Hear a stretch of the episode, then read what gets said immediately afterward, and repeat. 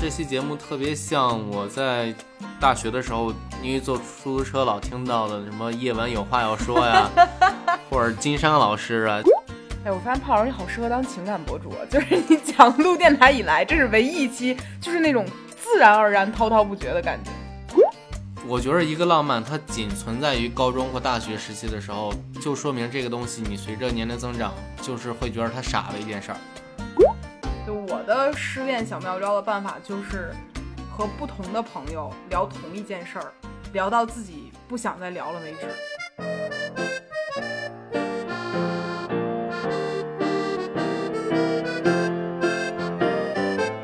Hello，欢迎来到百分之十 Radio，我是胡心树。我是帕洛马尔，这一期我们打算聊的轻松一些，因为之前我们去大内密谈串门儿的时候，向荣老师说我们太拘谨了，然后我们今天就把就躺着哎来。就打算稍微放松一点儿来聊一个，包括主题也很放松。我嗯们今天就是想骂醒爱情里的小傻子们，那些执迷不悟的人。就做这个选题的原因呢，是因为我们身边最近有非常多的朋友陷入了情感危机，特别多，也没那么就好几俩呢？ 就其实听起来数量并不多。当两个人同时在一段时间出现感情危机，并且都是你的朋友的时候，就劝不过来了，已经。对，对，帕老师，你最近感觉怎么样啊？就是在劝一些情感出现问题的朋友的时候，就感觉他们不听劝。就不听您老人家的过来人的劝，对，我就苦口婆心，语重心长。一遍又一遍。对，对，但他们这个问题呢，可能就是没必要完全跟大家复述出来啊，因为每一个人遇到情感问题都不一样。嗯但是我们还是有一些可以通用的观点，想跟大家来聊一聊啊。然后帕老师还很认真的列了一个提纲，我们先从 提纲的最开始来吧，怎么样？好，你今天写的第一件事儿是不要预设对方不会离开你，对吧？嗯，因为这事儿也是上次去大内，就是米娅老师说出来的，就是他觉着就是你预设了之后，其实你对双方在生活中会产生一些懈怠感嘛。嗯，对，你会因为相信对方不会离开你，所以你就不去做很多事情。嗯，嗯，这是我写这个的原因。哎，我发现胖老师你好适合当情感博主啊，就是 你讲录电台以来，这是唯一一期就是那种自然而然、滔滔不绝的感觉。这不是放松了吗？所以你觉得不应该预设对方不会离开你，应该预设他可能会离开你。对，那你觉得我会离开你吗？ 嗯，不会。你这个很矛盾， 对你这个就很矛盾啊，嗯，怎么讲是劝别人嘛？情感博主不都这样吗？就当局者迷，对对对旁观者贼清。嗯其实我是当时看到你写的这个点，我会有一点感触，就是很对，就嗯我就预设你会离开我，是吗？嗯，因为我我其实这样觉得，就是当我们会认为对方一定不会离开的时候，你会嗯做出非常多无意间去伤害他的事儿，你甚至想去试探对方的底线。就我做到什么程度，他还会包容我吗？然后我怎么怎么样，他还会留在我身边吗？人其实是很贱的，在这方面。那可能只是你吧。 反正我是这样，所以我有的时候会觉得大家都是平等的人，然后因为彼此对对方产生兴趣而在一起，然后你很过分的就是呃试探对方的时候，预设对方不会离开你，然后你就去作践对方，是一个很过分的事情，我就不会这么做。真的吗？虽然我这么写了，但是我是因为别人的经历有感而发，而不是因为自己的。那我们倒回当时就是我们身边某位朋友的这个事情吧，嗯，你当时会觉得是哪一个瞬间触发了你这样的一个感觉？就是不要说的太太明确啊，这样朋友听到会骂我们。那那那那那那那怎么说呢？ 其实就是我我这个朋友呢，其实他会在和某哎呀，怎么说这话能能折过去呢？折不过去。对，反正就是他觉得对方不会离开他，所以他做了很多让对方比较失望的事情。嗯对，然后对方在忍无可忍那一刻，当然就选择了离开。嗯，但是这个时候他仍然会认为对方不会走，也是一个呃带有侥幸心理的一个试探，而且往往预设对方不会离开的这样的人，他都会在对方离开之后幡然醒悟。就那个很老那句话，就是等到失去才会珍惜。嗯，嗯，那帕老师，你有没有过这种就是失去后才珍惜的时刻？没有你所有的情感经历你都没有，没有任何一个前任都没有。没有，这么自信吗？有，不是，我是有这个自信的，我真的没有遇到过这种事情。那你是从开始就知道珍惜这个事儿吗？它很难得。我觉着你在对待一段一段认真的感情的时候，你任何人都会这么做吧？就大部分人，嗯，嗯，就但我是觉得这是一段基础吧。但你有没有听过一个理论，就是说，如果你在第一次谈恋爱的时候就很顺利，然后你脑子里就会去怀疑这个人是不是合适的那个人。你一方面觉得他合适，另外一方面你又想去尝试更多，因为没有对比，你是感受不到，呃，就是真正珍惜的。你听说这地儿是不是你公众号？不不 不，不是完全自我阐述的啊，嗯就是我看到身边有一些朋友，就他可能第一段恋爱就很顺利，嗯，然后他就会迷失自我，因为他发现这个东西合适是不是代表着我跟其他人更合适，是不是我是百搭的那个人，而不是对方对我很好，他会有这样的一个错觉。所以你在谈恋爱初期的时候，难道没有遇到过那种，嗯、就是你觉得自己很行，然后可以再去离开对方这样的一个？我觉得我一开始谈恋爱，因为各种原因谈的时间都比较短，嗯所以我其实没太遇到过这种问题。嗯，嗯，明白。对，可能这个问题问一个第一段恋爱谈的时间比较长的人，或者是就几段都比较长的人，相对较长的人来说，我觉得比较合适。嗯，但是嗯我们确实从这位朋友发生的事情，给了我们我们两个这段恋爱过程一个很深刻的提醒，嗯，就要珍惜眼前人，而且要永远保持警惕，同时保持信任，嗯和对方保持这样的一个关系。然后不要很随意的就觉得对方肯定不会离开我，其实谁都是能离开谁的。嗯，地球离了我们也能转，而且转的还挺好。所以我是觉得大家不要把这种这种心态埋在心里头，我觉得很容易无意间伤害对方，但最终有可能受伤的还是自己。嗯嗯，你第二个想跟大家聊的是什么来着？不要被廉价的浪漫给骗了，你为啥想聊这个？因为我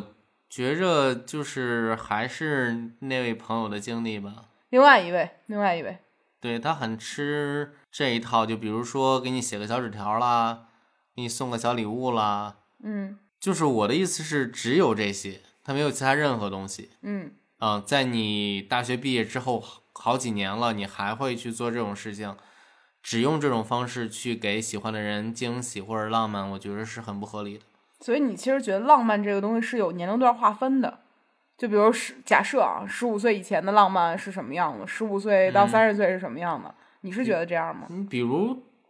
初中、高中的时候，如果谈恋爱，嗯那小女孩给我写一贺卡，嗯给我做生日礼物，或者给我当其他节日礼物，我还挺开心的。嗯但是如果现在就比如说我送对方一个礼物很贵重，然后对方送我一个贺卡之类的，或者送我一首诗，嗯，我其实不是那么喜欢，你成年人的爱情就是很物质，是吧？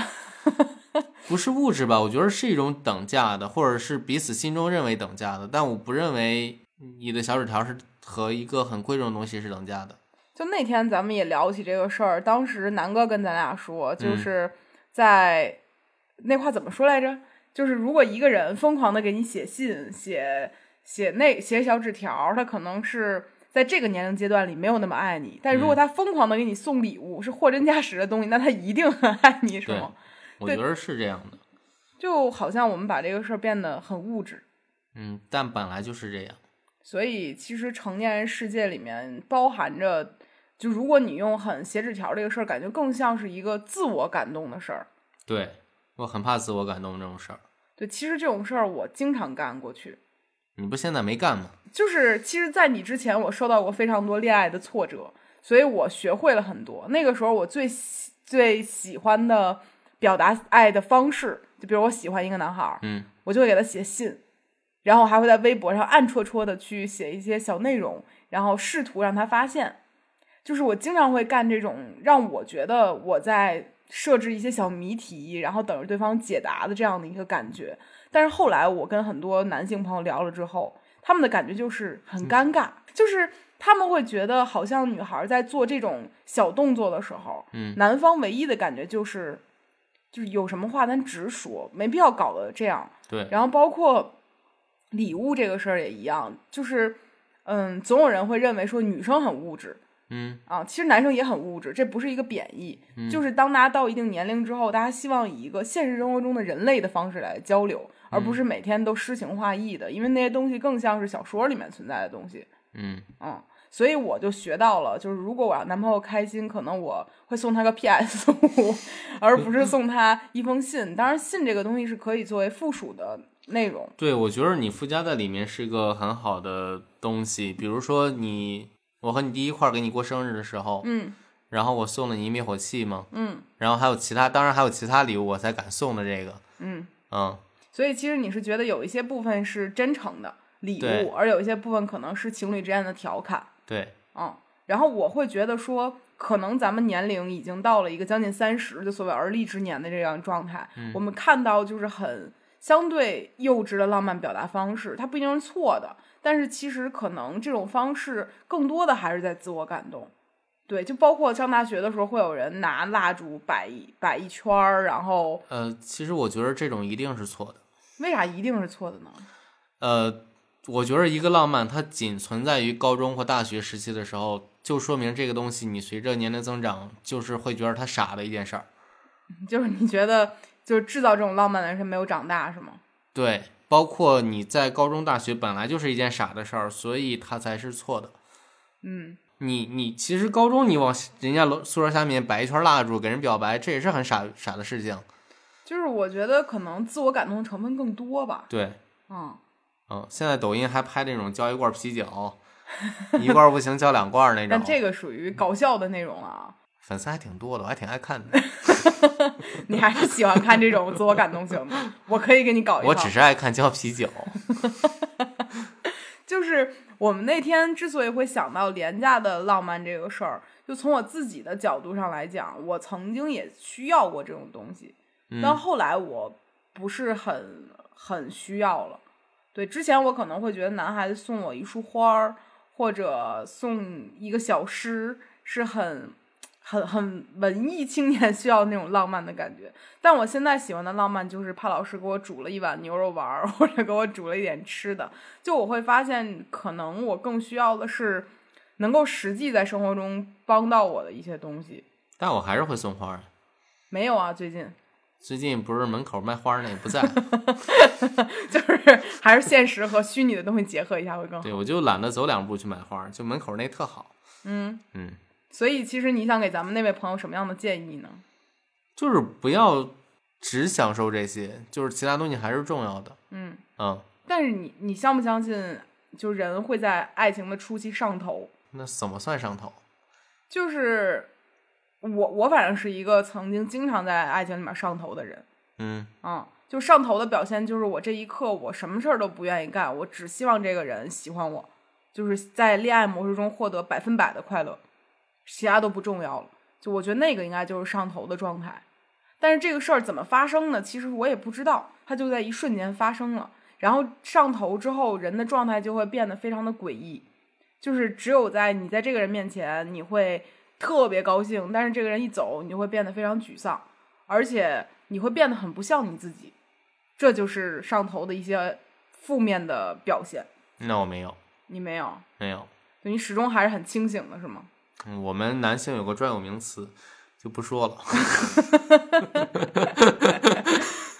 女孩子也有，但是我们的表现就是这样，会在一瞬间因为感情而失去自我，嗯，就很上头。嗯，就是我当上头的时候，我就会觉得廉价的浪漫也很好，就他做什么都好，就会有这种感觉。嗯那你说人一旦上头了，怎么让他下头呢？嗯，这我不知道，你没有过这种经历？没有。其实最唯一的办法啊，我自己的感觉就是时间和对方暴露出来的破绽。就当一个人他足够多，因为人上头的时候会把对方想象的几乎是完美的，嗯对，你会给他带上非常强烈的完美滤镜，直到这个人犯了很多你触碰底线的事情之后，你会突然间觉得，天哪，这个人好像比我想象中要差很多，甚至还不如一个普普通通的路边的人。嗯，其实有点像追星行为了。嗯，其实追星这个事儿基本上就是两种，一种是你想成为他，一种是你想嫁给他或者你想娶他。嗯对，追星其实主要的感受会更分这两种。当然现，在不还有给人当妈那种吗？对我现在也逐渐成为一种，就还有一种是这个。但是当妈的这种，其实还有一种感觉，也是我想成为她的这个里面这个里面的内容。就我可能没有她年轻时候那么成功，但嗯我希望就是也可以成为她那样，就是一个把这个就是偶像投影到自己身上的一个感觉。嗯但是另外一种就是有那种恋爱冲动的感觉，就偶像很多时候都是这样的。那其实有点像，跟追星确实有一点像。对，你对会啊，给其这个实人追星，我觉得就是所有的负面新闻，他们都是看不到的。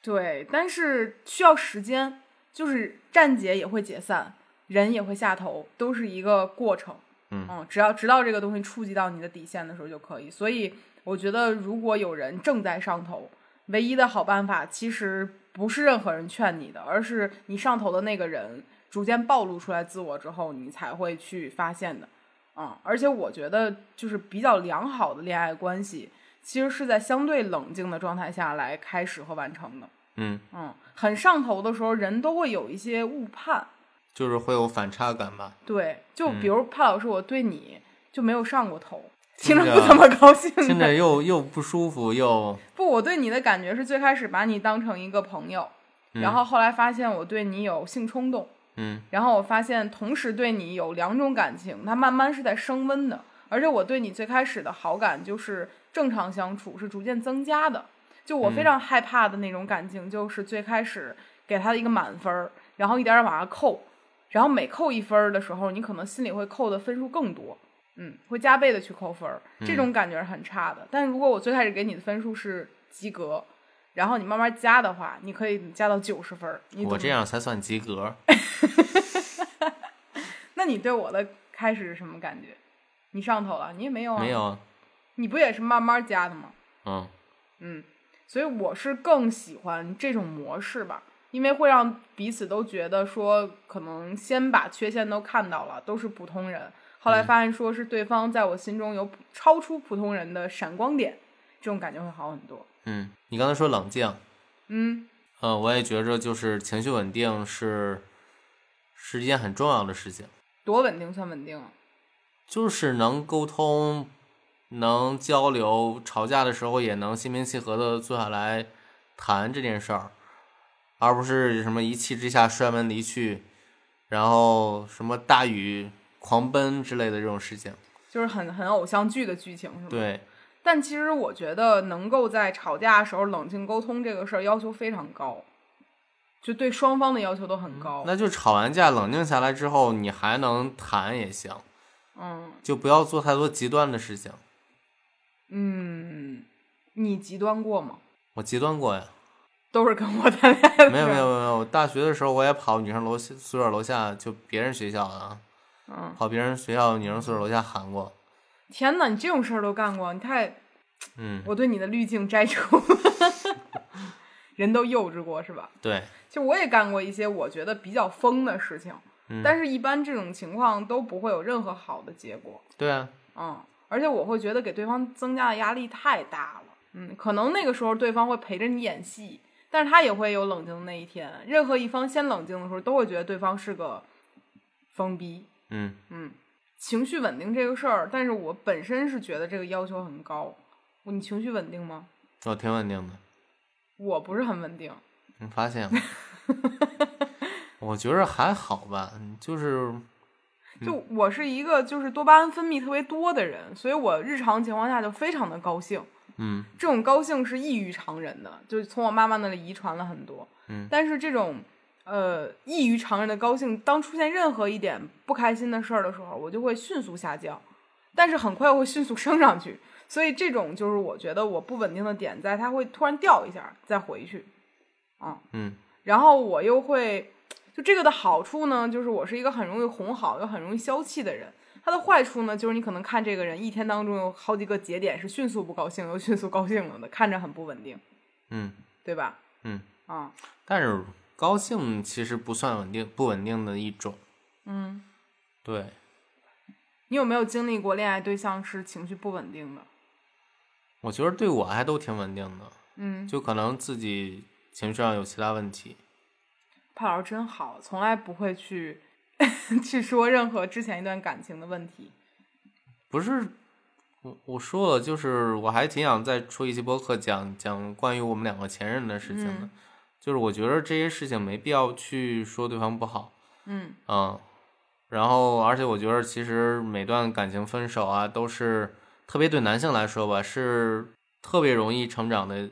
一个环节，其实我觉得对女孩儿也是，嗯而且就是，当然你要抱抱着一个吃一堑长一智的心态去对待前任，而不是抱着一种就是不是我死就是你亡这样的一个心态去看待他们、啊。然后我会觉得就是，嗯，之前很多人就会说说谁谁谁很渣，谁谁谁很不好，就说自己的前任这个事儿。我后来会发现，就我最近在跟朋友聊天的时候啊，嗯就我会发现他们虽然情感上遇到问题，但是他们跟另一方是因为无法沟通而导致的。但这个无法沟通的原因是他们本质上无法理解对方需要的东西。我之前曾经一直以为对方做的很多行为是因为他不喜欢我，或者说他想故意气我而导致的。但我最近发现，好像人和人的出发点太不一样了，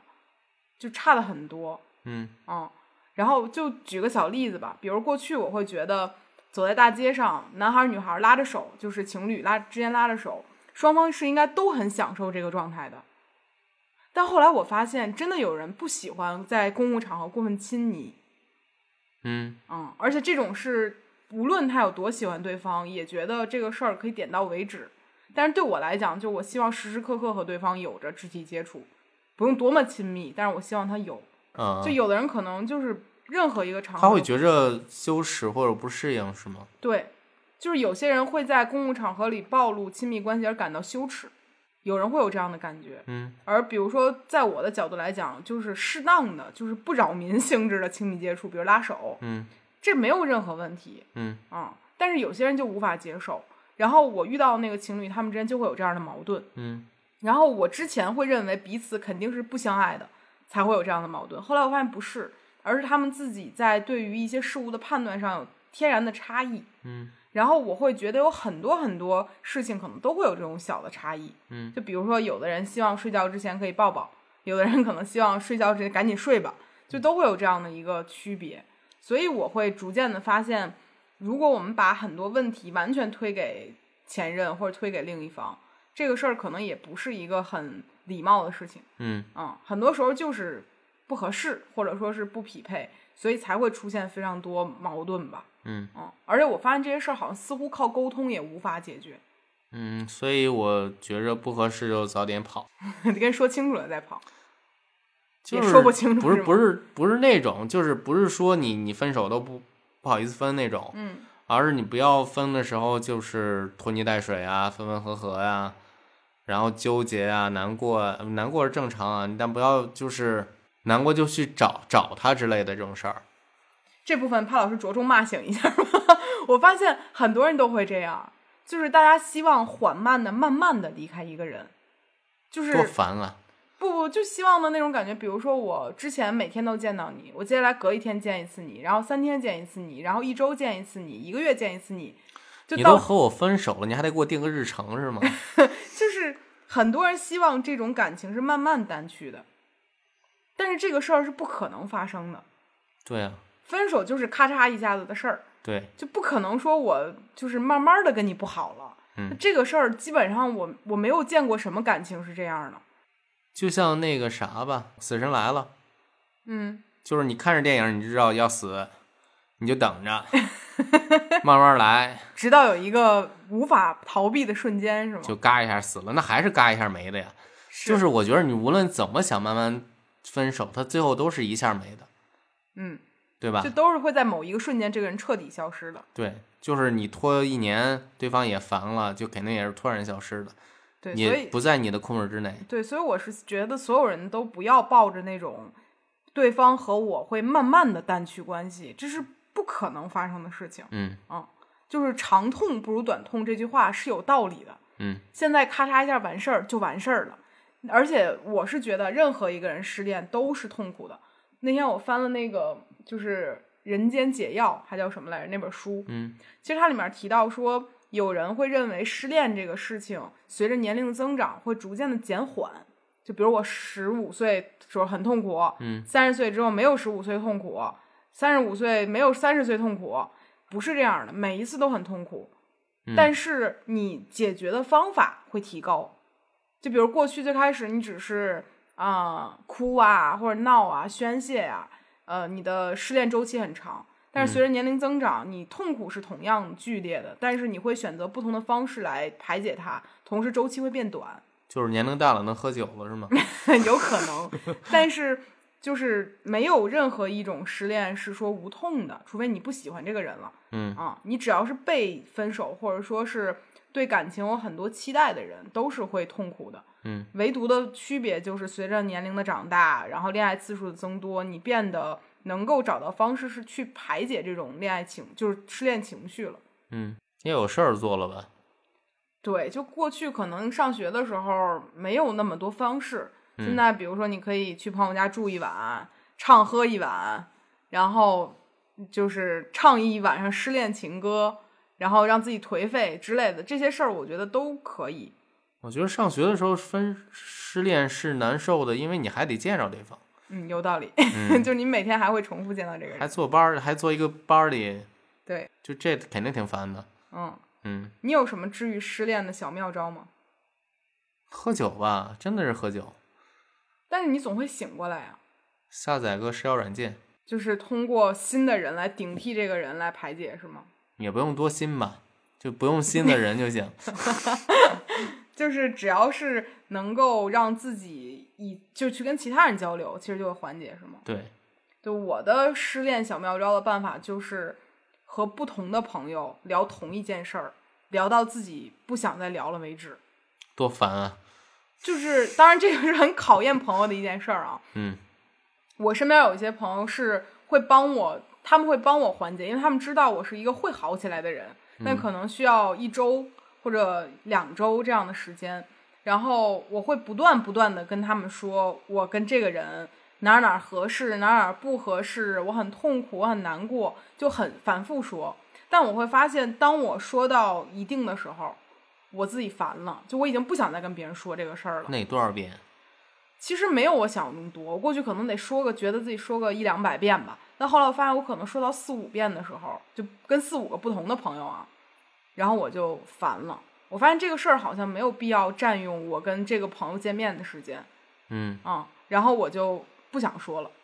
但是还是要说出去。如果你不说，你永远觉得你自己最想表达的就是这件事儿。但你说完了之后，你发现哦，可能好像有更多重要的事儿值得我去说。啊嗯当然，这是对于我这种表达欲很旺盛的人。对于一些不愿意表达的人，我其实反而希望，当你失恋了之后，痛苦就完事儿了，就喝酒、睡觉，就是只要不做犯法的事儿，然后怎么痛快怎么来嗯，啊、就是因为只有你把这这个东西发泄出去，你才能够好起来。嗯，不要往自己头上浇啤酒啊！ 就是不不伤害身体、不犯法的情况下啊。当然，就是跟我说那种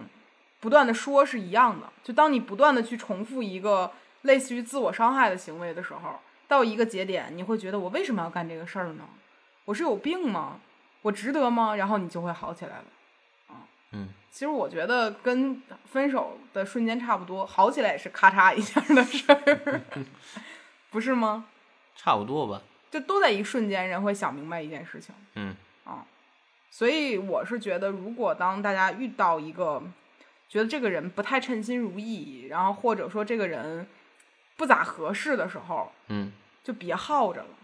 对，而且耗着挺危险的。怎么说？就你看那些乱七八糟的，就最近新闻嘛，嗯就挺多那种家暴啊，或者其他的一些伤人的手段啊。就这个其实也让我想到，就是怎么去防微杜渐、小题大做呢？其实有一些痕迹，我觉得是能够暴露出来的。我觉得有些人其实隐藏的可能确实挺好的。对，我觉得只能在发生之后尽快的保护自己吧。嗯，嗯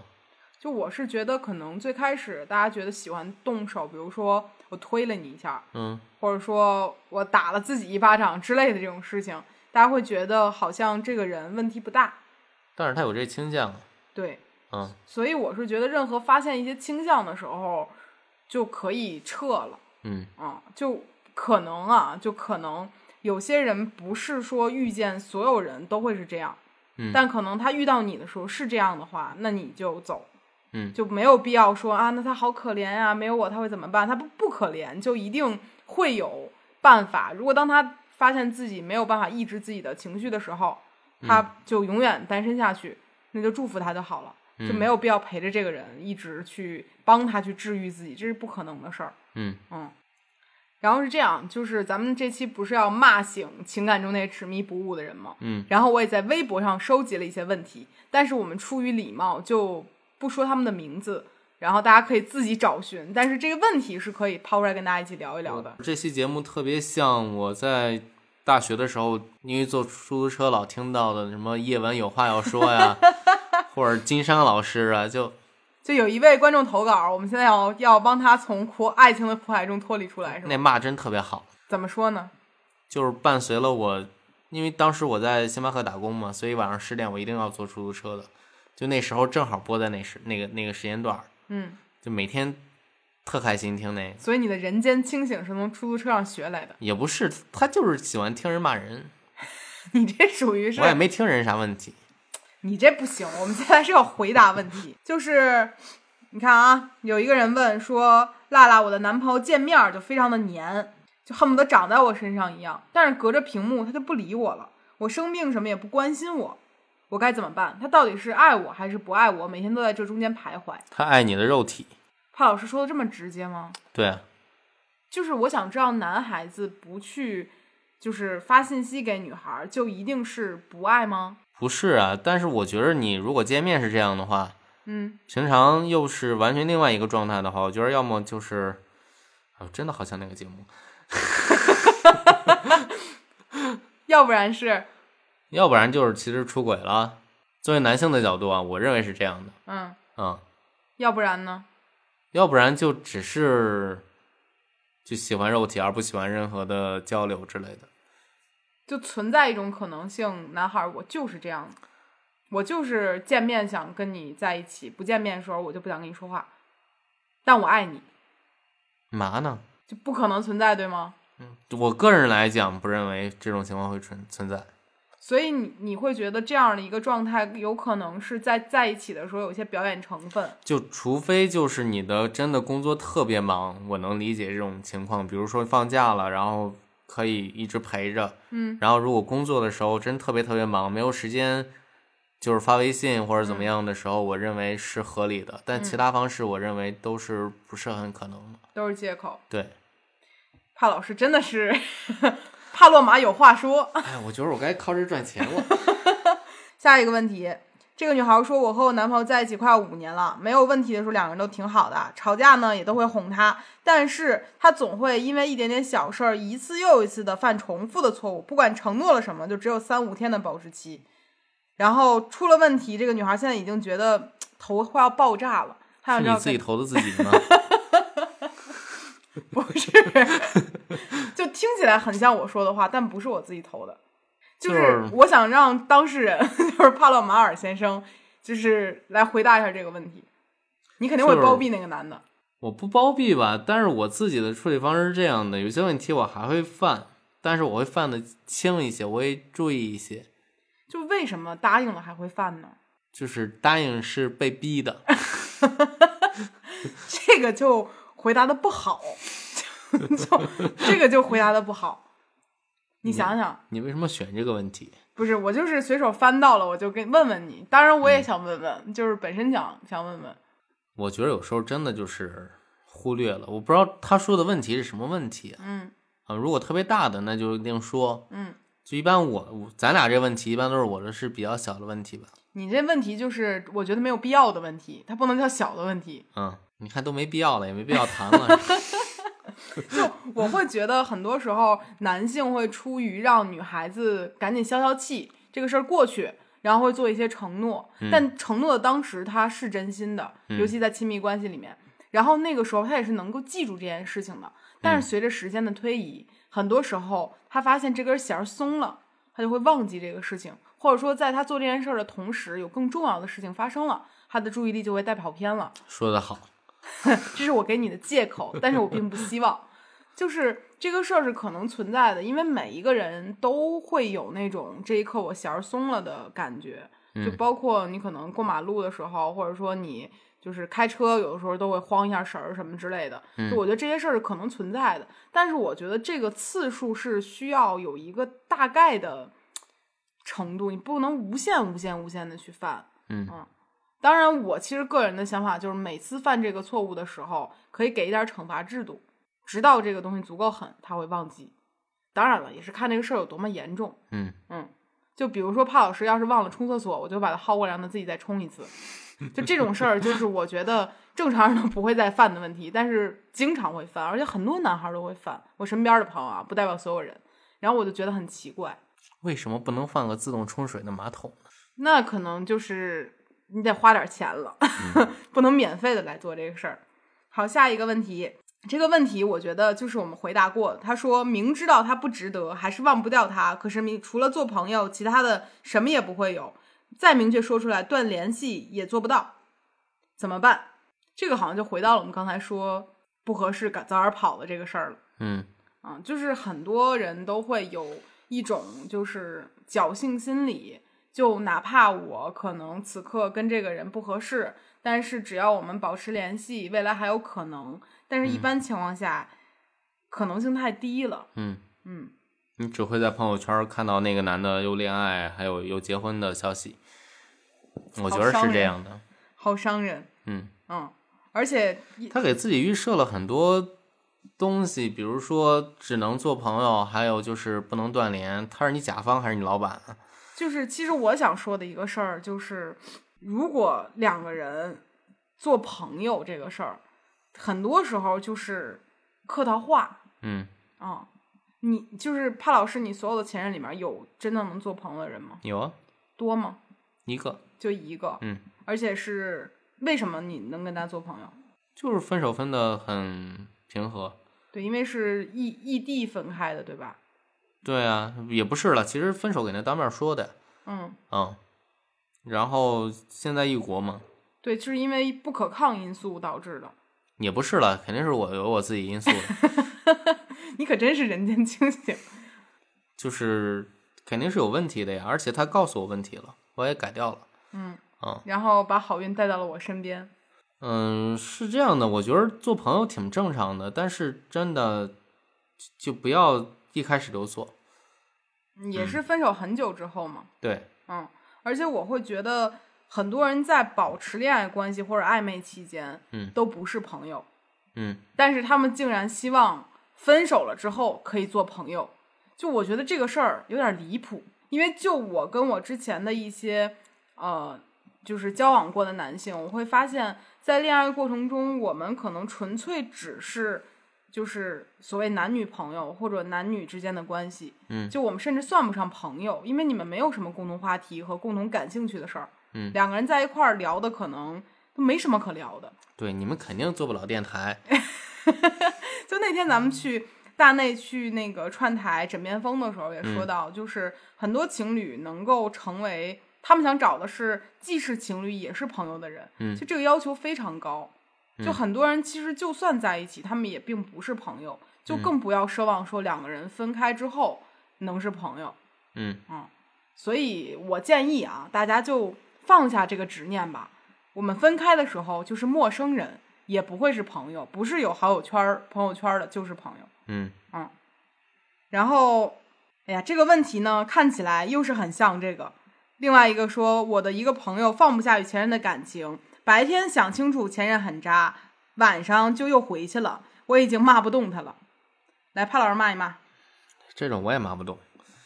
因为咱们身边也是这样的朋友。骂不动。我觉得人在一个这个阶段里特别反复，就是天亮着的时候，我觉得我要努力，我要上进，我要活成新的自己。天一黑就是，哎呦，我好想他， 就就我觉会得这样这种只能就是你白天拉他去运动吧，你就光光跑二十公里，让然他后的夜晚时间缩短。对对，早上不就晚上八点就睡了，就肯定没啥事儿。就我其实也很好奇，我也是这种人，我嗯一到晚上之后，那种没有必要的矫情小情愫就会浮出水激素面。原因，激素原因，所以，如果这个人白天睡觉，晚上起床的话，他的情绪会变得很差，对吗？对，这个又是一个养生小知识了。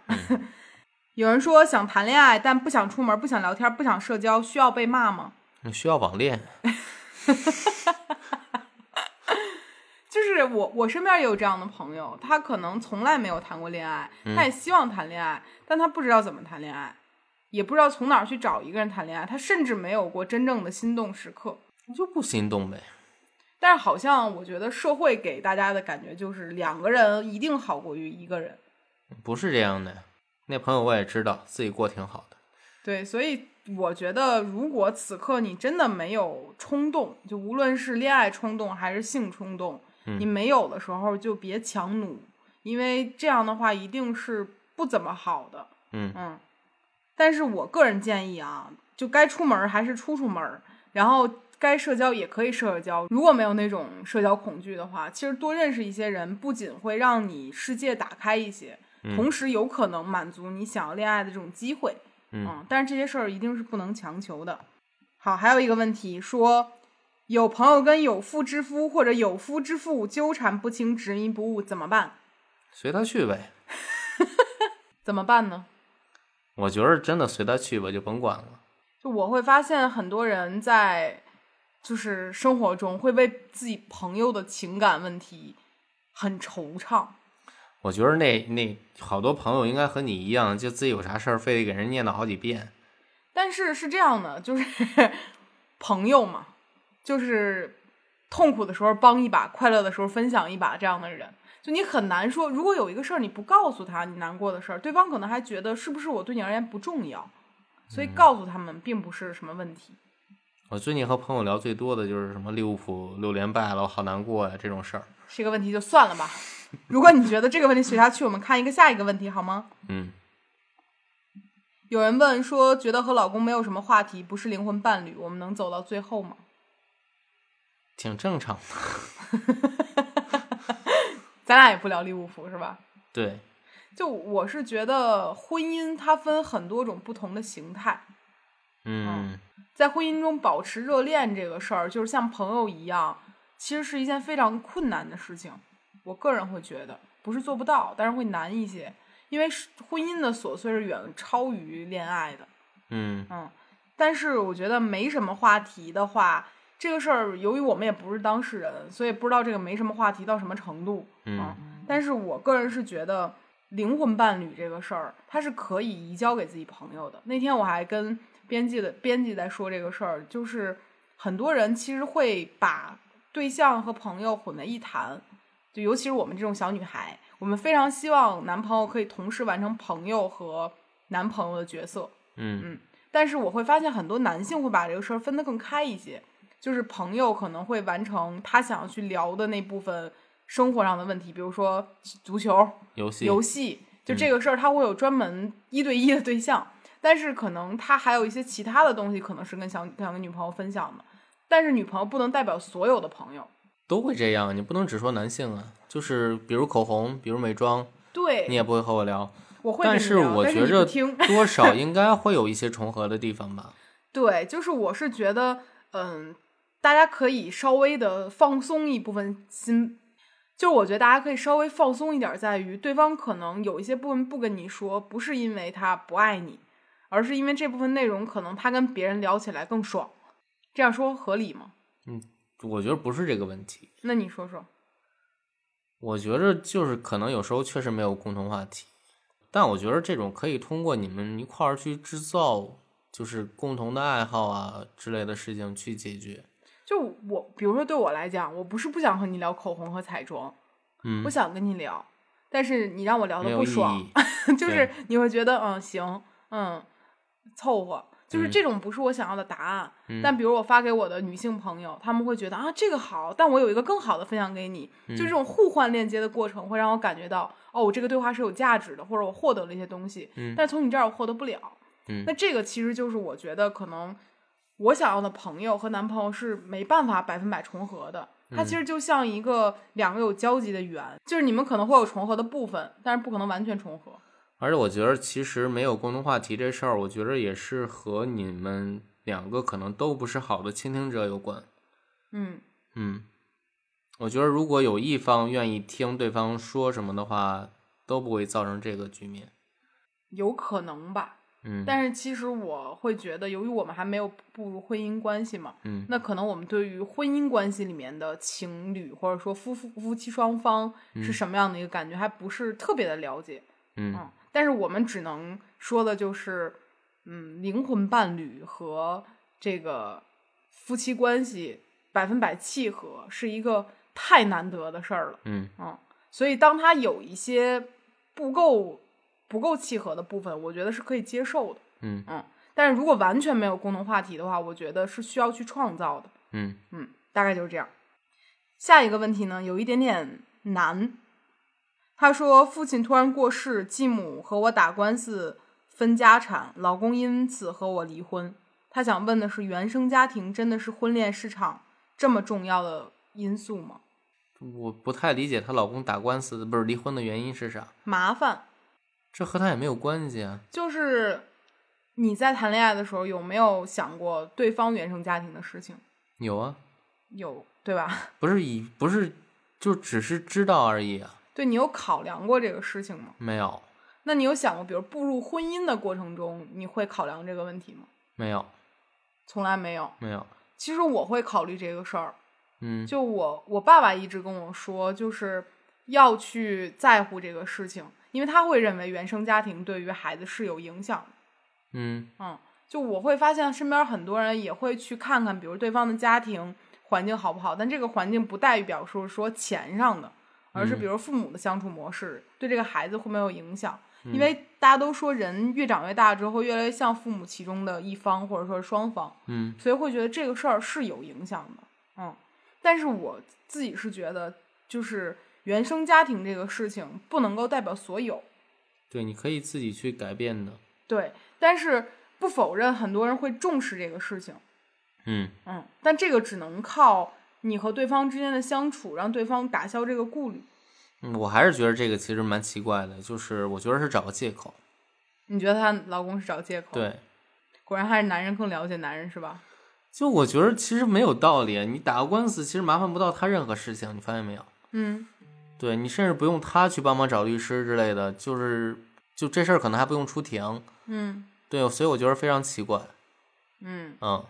而且这个是已经已已婚的一个状态对了，而不是恋爱当中对。如果是恋爱当中的话，很有可能觉得对方麻烦而分手，但是对已婚再去离婚是一个挺麻烦的事儿、嗯，所以我觉得更多是找借口，嗯啊！怕老师人间侦探啊，对吧？我觉得你和继母打官司，你再怎么着也能分到钱，对吧？ 我觉得真的非常奇怪这事儿。很现实，很好。对，那下一个，下一个问题，怎么判断是不是到结婚的时候了？帕老师回答吧，你有发言权。不是，我觉得这事儿自己能知道，就是自己自己自己没法判断，就是还没到时候。就是像分手那嘎嘣一下和好了那嘎嘣一下一样，想结婚也是嘎嘣一下吗？也不是吧，就是我觉得你做好准备了，要承担这件事儿了，嗯，嗯，你是怎么做好的准备呢？嗷一下就好了。正经说，正经说，就是，嗯，你怎么能够接受说我要和这个人有法律关系了，我要承担这个家庭的责任了？你咋想的？就相处久了会有吧，就是当你发现，我觉得其实我们现在就是结婚不结婚没什么区别，挺像的是吧？对，就是你都到这份儿上了，你何必呢？所以其实 你这个说法就很不负责任。就从我的心里面，其实我会觉得，我一方面是很喜欢和你待在一起的感觉，嗯另外一方面就是我会觉得，呃，如果我们分开了，这个事儿很麻烦。嗯麻烦的点呢，在于我们有非常多的宠物宝宝，小猫小狗的，嗯，然后，如果我们分开了，怎么去让他们都幸福呢？其实会觉得比较难，因为比如咱家狗白富，咱俩要分手了，你每礼拜不得回来看它五天？你看它五天，这不就等于没有分手？会觉得比较麻烦。当然，这些都是在感情没有出现问题的时候一些借口了。嗯对，因为觉得在一起相处挺好的，就会去想这些事儿。但如果真的要到那么一天，猫和狗什么的也不是多大问题啊。只是此刻我觉得能够和你一起去照顾它们是件很幸福的事情。嗯然后另外一方面就是，我没有经历过婚姻，我会很好奇，当婚姻所谓的这个枷锁扣到我的头上，我会有什么样的感觉？嗯，你好奇过吗？我其实觉得没什么区别。那你为啥愿意走出这一步？就是我我们在上次那个恐婚的视频里面也聊过这事儿了，也在恐婚那个音频里面聊过。嗯对，就是我觉着，就算一种表达爱的方式吧。嗯，嗯，所以咱俩已经回答了不少问题了。你觉得骂的狠吗？也不狠啊，我不觉得很很温有柔。没有那种特别好骂的那种？好骂在我们身边。 对，我觉得今天这一期内容其实就是我们把最近对于朋友的一些不满， 对于他们感情上遇到问题的不满，把它放大了。而且，因为我们会觉得有很多人都是这样儿的吧，出现了类似的问题。就无论是说，嗯，你对于恋爱的预设会不会出现偏差，然后你会不会被没有必要的廉价浪漫打动，以及你现在是否情绪稳定，以及你在面对不合适的人是不是还拖泥带水，这些问题都是经常会出现在大家身边的。嗯尤其是那种我知道他不合适，我还想跟他在一起，我很痛苦，我该怎么办？我们其实也讲了该如何去处理失恋的情绪，永远要相信这事儿就是嘎嘣一下子的事儿。嗯我是觉得这些道理一旦明白了，剩下的骂多狠也都没什么用了，就是自己去感受的一个东西了。 嗯那那天其实我还听到咱那朋友说了一句说，有一个播客里提到说叫纵身一跃式的爱情，你听就过这个不概活念？了呗。对， 就是我往下跳了，对方能不能接住我，另说。但是那一刻，我想往他身上跳一下。然后我当时听到这个概念的时候，是我在年轻的时候非常容易被触动的一个状态。但是当我到现在这个年龄之后，我是非常不能认同这个状态的。嗯然后我会觉得，人在爱情中不计成本的时刻会逐渐的变少。嗯嗯，所以我记得我过去看《失乐园》的时候，还会被里面的故事打动的原因，就是因为我想象不到在那个年纪的人还能这么的纵身一跃。嗯但是我现在就会觉得，难道爱情这个事儿已经重要到那种程度了吗？就是我生活中所有东西不顾一切，只为这一件事儿吗？我会发现到我现在我是没有办法这样去判断的。我觉得有一些是那种就会成就很伟大的爱情，但是大部分人不会遇到，而且没有必要。嗯嗯所以就是走过去不好吗？非要纵身一跃，嗯，这要是摔地上多疼呢？不知道，可能就嘎嘣儿一下了。所以我是觉得大家不要被就是很多就是那种影视剧里面或者说是小说里面的东西完全洗脑。不要信那些写书的，那写书的没有我们好写东书西嗯的也有 也有好东西，就是我本人，就是很多东西是被美化过并且戏剧化过的，嗯，它就是没有办法完全落进现实的。嗯你可以跳一次，但是摔疼了之后，第二回就不要再跳了，这是嗯一个很很耽误事儿的一个事情。我嗯会觉得在成年人的世界里面，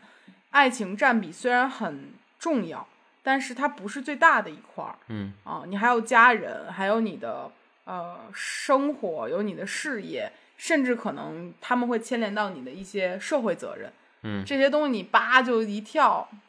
很浪漫，站在个人的角度，但是另一方不一定会觉得，然后你身边的人可能也会为你而感到惋惜。嗯对，所以今天我们分享了很多的我们目前的人间清醒，但是可能也没有多清醒，只是我们现在的一些个人感受吧。嗯，最后，帕老师再给大家说两句爱情小寄语吧。没啥寄语，就好好谈，谈不了呢，谈不了好好分，分不了呢。分不了去法院。